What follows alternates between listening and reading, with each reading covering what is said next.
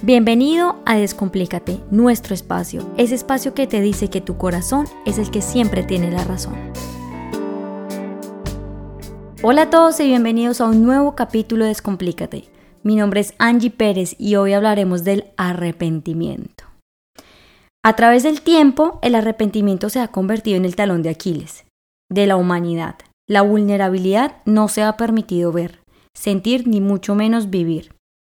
Vivir un Arrepentimiento es un proceso real de crecimiento personal que genera una introspección muy grande y muy enriquecedora para nosotros mismos. Cuando uno pasa por un momento difícil, por lo general uno siempre toma una decisión por impulso, equivocada, porque uno se deja llevar desafortunadamente por el ego. Y la única forma de poder solucionar eso es arrepintiéndonos. Desafortunadamente, esta se ha convertido en una palabra demasiado fuerte, que en ocasiones genera burla o inclusive se ha convertido en defensa.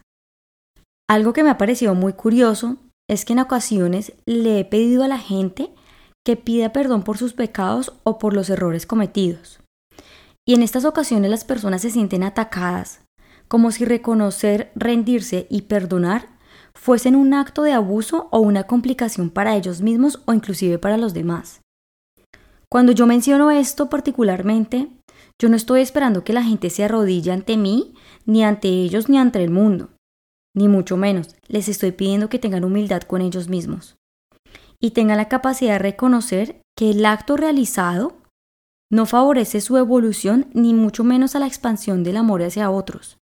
Así que lo que yo normalmente estoy esperando cuando pido que se perdonen o que pidan perdón por sus pecados o sus errores es abrirles esa puerta en la que ellos, así sea por medio del malestar, puedan comprender lo que está allí adentro de ellos, en su interior. Ahora volvamos al tema de por qué se deben de arrepentir. Normalmente esto ocurre porque hemos hecho cosas de manera descontrolada o impulsiva, como ya lo mencioné anteriormente. Esta reacción ocurre porque nos sentimos inseguros, juzgados o señalados por cualquier circunstancia en la que las acciones de otros no fuesen las esperadas por mí ni por ellos. Y cuando yo espero algo todo el tiempo y estoy esperando que la otra persona crea o haga lo que yo quiero que esa persona haga, se crea una percepción del otro y de mí mismo como dos entidades que se movilizan desde el deber y el tener que, sintiendo de esta manera una fuerte necesidad de quererlo controlar todo.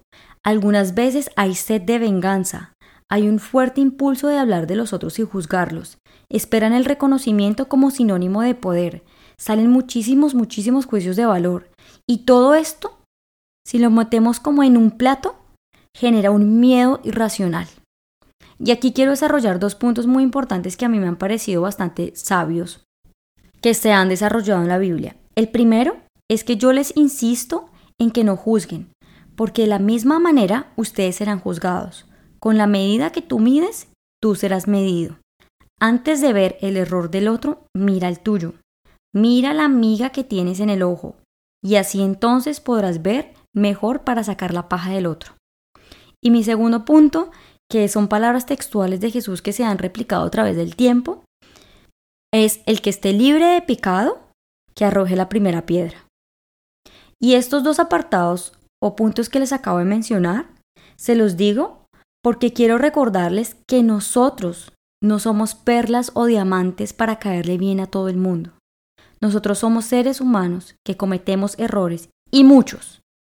Errores que al final, como ya les he mencionado en otros audios, no son errores, porque nosotros estamos en este mundo explorando, observando, percibiendo, viviendo.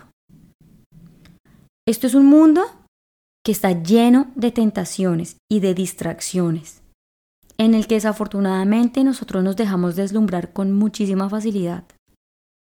No nos dé vergüenza y reconozcamos aquellas cosas que debemos mejorar.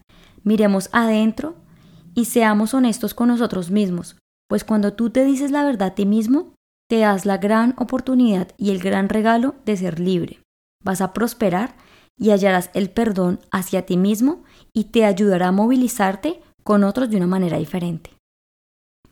El arrepentimiento Trae un gran beneficio para ti y para tu proceso evolutivo porque te ayuda a corregir el camino. E irás por el sendero de la luz y empezarás a producir frutos de amor real que mostrarás por medio de tus actos.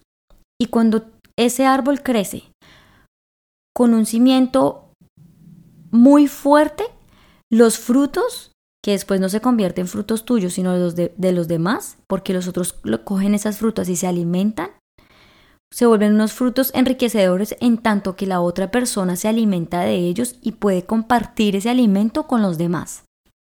De esta manera yo te invito a que siempre seas coherente entre lo que dices y haces. Permítete ver más allá de lo evidente. Mira que estamos en este momento en un proceso de transformación tan fuerte que hay que aprovechar esa energía para poder entrar entre nosotros mismos y poder reconocer a qué vinimos y qué es lo que estamos haciendo acá. Pero antes tenemos que reconocer la verdad y poder sanarnos por medio del arrepentimiento. Abre tu corazón, sé sincero contigo mismo, toma el camino correcto, el sendero de la alegría, el amor y la verdad. Mostrar tu vulnerabilidad es un acto de valentía en sí mismo.